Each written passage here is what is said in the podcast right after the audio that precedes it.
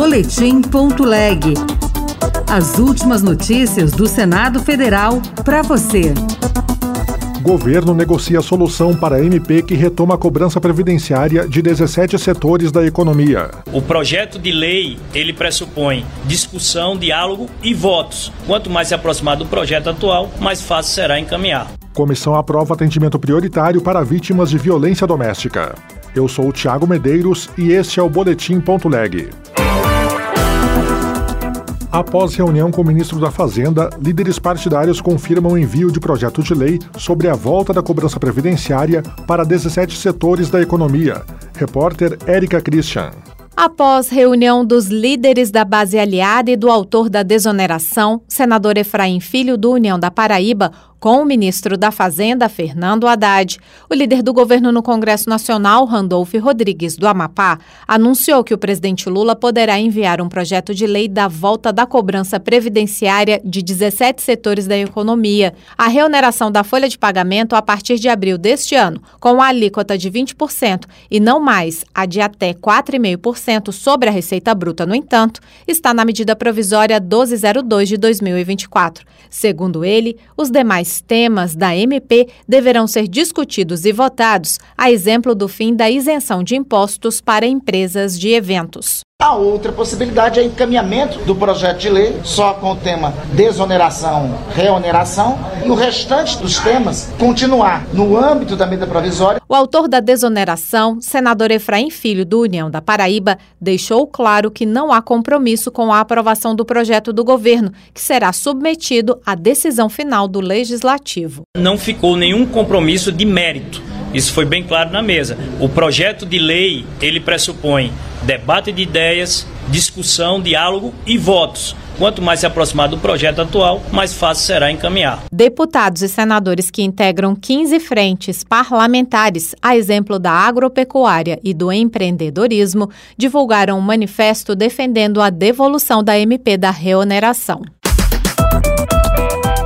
A Comissão de Segurança Pública aprovou a prioridade no atendimento médico para mulheres vítimas de violência com a realização de cirurgias plásticas reparadoras. Repórter Marcela Cunha. Segundo o projeto aprovado, a preferência no atendimento médico, social e psicológico para mulheres vítimas de violência doméstica vale para o Sistema Único de Saúde e para o SUSP, o Sistema Único de Segurança Pública. A relatora Damares Alves, do Republicanos do Distrito Federal, declarou que, apesar dos avanços para prevenir e repreender a violência contra a mulher, é preciso oferecer às vítimas um cuidado integral. É necessário um tratamento holístico que leve em consideração todos os tipos de transtornos sofridos pela vítima. Nesse sentido, um dos mais importantes aspectos a serem considerados na política pública de proteção integral é a recuperação física e estética da agredida. O projeto altera a Lei Maria da Penha e a legislação que prevê a realização de cirurgia plástica reparadora de sequelas de lesões causadas por atos de violência contra a mulher. A proposta seguiu para análise da Comissão de Direitos Humanos.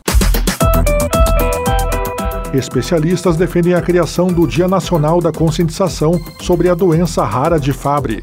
Repórter Yara Farias Borges. Em debate na Comissão de Educação, médicos destacaram a importância da criação do Dia Nacional da Conscientização sobre a Doença de Fabry em 28 de abril. A doença de Fabry é hereditária e se caracteriza por falência de órgãos, principalmente insuficiência renal e cérebro-vascular, com sintomas estomacais e dermatológicos. A coordenadora do Comitê de Doenças Raras da Sociedade Brasileira de Nefrologia e do Comitê de Doenças Raras da Sociedade Latino-Americana de Nefrologia e Hipertensão, Maria Helena Weisbich, explicou que o diagnóstico precoce facilita o tratamento. O Dia Nacional de Conscientização é extremamente importante. É um dia para nós podermos divulgar o que existe de conhecimento dessa doença e podemos então alertar tanto os profissionais como a população para que o paciente seja diagnosticado naquela janela terapêutica, naquele momento em que ainda não existe um dano irreversível sobre os órgãos. O projeto que cria o Dia Nacional de Conscientização sobre a Doença de Fabry tem a relatoria do senador Dr. Irã, do PP de Roraima.